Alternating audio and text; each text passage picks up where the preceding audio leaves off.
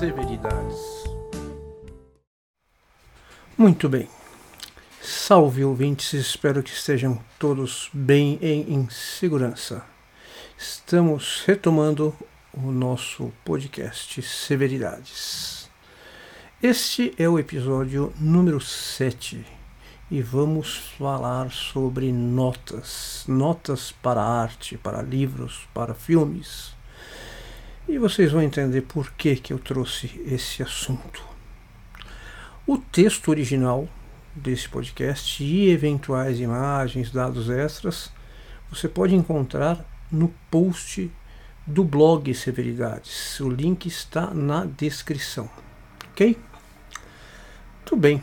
A história é a seguinte: sempre eu tive dificuldade em avaliar coisas subjetivas, uh, como livros, filmes, peças, etc. Com algumas atribuições objetivas, por exemplo, notas de 0 a 10, ou estrela, ou bolinha, ou raio que o parta.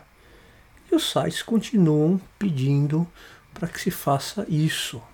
Você leu um livro? Quantas estrelas você deu? Você assistiu o filme? Quantas bolinhas? Quantas estrelas? Quantos filminhos você deu? De 0 a 5, de 0 a 10. Primeiro porque eu acho que é uma besteira essa questão de nota. Muito mais se você for recomendar para alguém né, a, livros que eu adorei e daria uma nota, que eu também acho que não se aplica, enfim, alta, e outros vão odiar e dar uma nota baixa. Nota para mim é, é coisa para prova de matemática. É o seguinte, 10 questões. O vivente errou duas, nota 8. Não tem discussão, velho. É isso, é objetivo. Nota é coisa objetiva. É, enfim, precisa contextualizar. Então, ao invés de olhar aquelas estrelinhas, eu adoro ler a resenha sobre o assunto. Não me interessa aquela estrelinha. Se o cara escreveu um resuminho com viés crítico bem feito, aí eu vou ver se eu me interesso. Principalmente se for feito por um leitor que eu conheço, um amigo meu, que eu já conheço os gostos, enfim. Agora, se tudo que eu tenho a ver é se alguém deu nota 8 de 10 para um livro, para um filme, não preciso, prefiro nem olhar, não preciso nem olhar para isso. Se o cara não colocou a resenha, paciência. Agora, se é uma pessoa que eu conheço bem, sei quais são os gostos em comum ou não, falar que gostou de tal filme, tal livro, já é outra coisa. Mas falar que gostou ou que não gostou. Se disser o porquê, então, perfeito.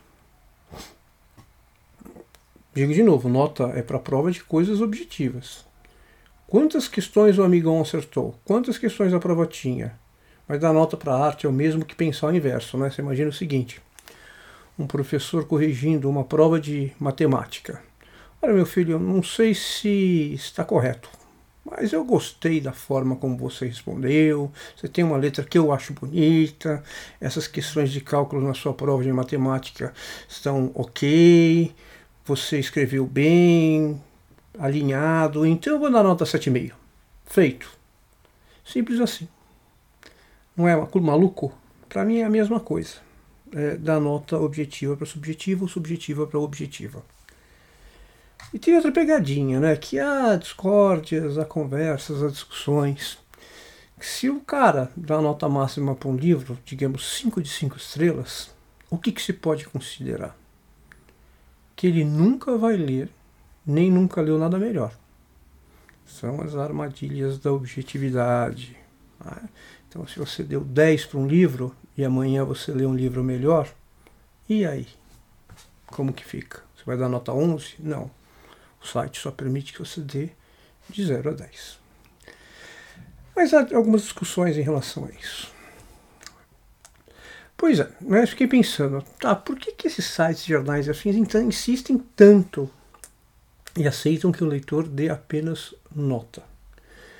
Claro, normalmente alguns sites, principalmente alguns sites de, de livros, o Goodreads, por exemplo, ele permite que você coloque a resenha. Mas tira a nota, deixa o cara escrever resenha, pelo menos se gostou ou não, dá like ou dislike, já é o suficiente. É... mas enfim, todo mundo sabe que o povo é preguiçoso e, e a nota dá uma, uma, uma sensação de que você fez alguma avaliação.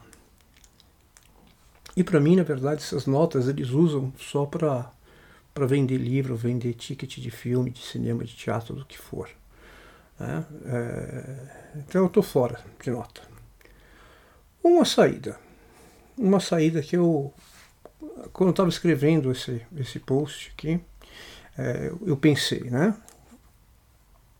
É, como eu disse antes, eu acho que somente a nota, ou estrelinha, ou bolinha, é para preguiçoso. E pode se misturar no estado de espírito de quando o livro foi avaliado também. É, explicar no comentário ou no feedback de por que você gostou da obra já é diferente. Oferece, você oferece alguns motivos por que gostou. Quem lê pode avaliar um pouco melhor. Então, eu acho que essa é uma boa ideia para os meus próximos comentários de filmes ou livros. Enumerar alguns motivos pessoais para você ler ou assistir. Ou para não fazer. Essa seria uma boa releitura do número de estrelas. Por exemplo, se eu conseguir dar cinco motivos para você ler, você pode considerar que o livro teve uma avaliação boa. Se eu não conseguir, deu uma avaliação ruim. Eu posso fazer o inverso, eu posso dar motivos para você não ler o livro.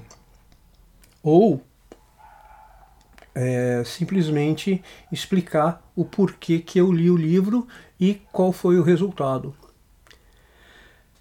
Então acho que isso daí é um, é um, é um bom meio termo. E não simplesmente colocar lá a bolinha estrelinha. Muito bem.